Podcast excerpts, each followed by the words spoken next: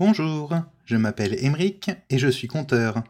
Installez-vous, je vais vous raconter une histoire.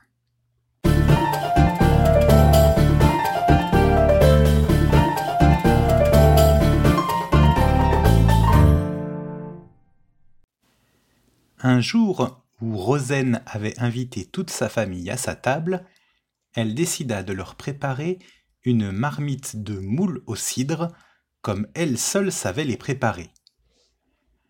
Mais comme elle n'avait pas d'assez grande marmite, elle décida d'aller demander à sa voisine une marmite de taille suffisante. Elle alla à la rencontre de sa voisine et lui dit Voisine, peux-tu me prêter une de, tes marmites? J'en ai besoin pour préparer mes fameuses moules au cidre. La voisine va volontiers lui chercher dans sa cuisine une marmite de taille raisonnable. Le lendemain matin, Rosen déposa une plus petite marmite dans celle de la voisine et alla toquer à sa porte.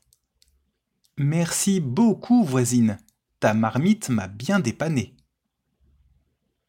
Et la voisine, en remarquant la petite marmite. Mais, Rosen, cette petite marmite n'est pas à moi. Si, si, affirme Rosen. Cette nuit, ta marmite a accouché d'une petite. C'est sa fille, et donc euh, elle te revient. La voisine n'insista pas, bien contente d'avoir gagné une petite marmite, tout en se moquant de la crédulité de Rosen. La semaine suivante, Rosen voulut préparer à nouveau pour sa famille une grande marmite de moule au cidre. Elle retourna donc voir sa voisine pour, une fois encore, lui emprunter une marmite. Vous imaginez bien avec quelle joie la voisine prêta à Rosen sa plus grosse et plus belle marmite, en espérant bien secrètement en récupérer une nouvelle. Rosen remercia sa voisine et rentra chez elle.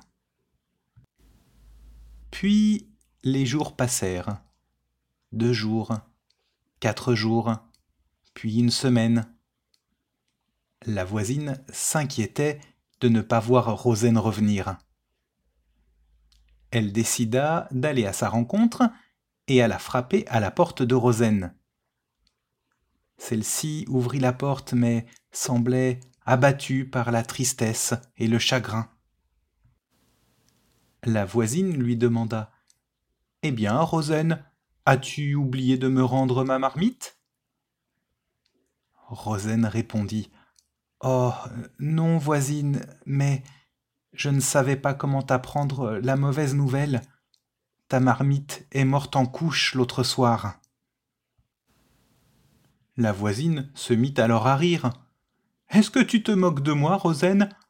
Allons, on n'a jamais entendu parler de marmite qui meurt. Et Rosen de conclure. Mais, voisine, tu as bien admis que ta première marmite était vivante en acceptant qu'elle accouche. Il te faudra bien maintenant admettre désormais que la seconde est morte. Et ainsi, Rosen garda la grande marmite.